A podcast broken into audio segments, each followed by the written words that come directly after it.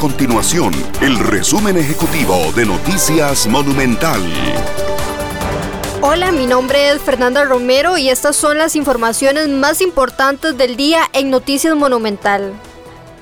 Con 570 homicidios, Costa Rica ya superó la cantidad de casos que se registraron en el 2020 a cuatro días de finalizar el año según las cifras del organismo de investigación judicial.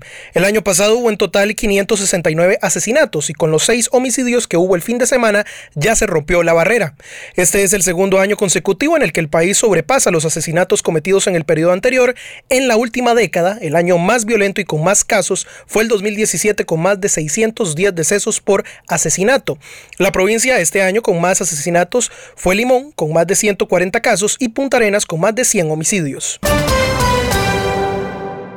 Mucha atención los conductores porque a partir del próximo primero de enero del 2022 las tarifas de los peajes de la ruta 27 entre San José y Caldera aumentarán entre 10 y 30 colones para motos y vehículos livianos. De acuerdo con la empresa Global Vía, el primer ajuste del año responde a la devaluación del colón respecto al dólar y la inflación de los Estados Unidos. Con los nuevos precios, en el peaje de Escazú para los vehículos livianos pasará de 440 a 460 colones, mientras que el peaje de San Rafael subirá de 670 a 700 colones en el caso de los buses y camiones pesados, el aumento será de hasta 120 colones.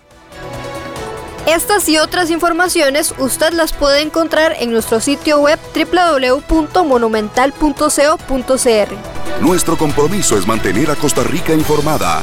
Esto fue el resumen ejecutivo de Noticias Monumental.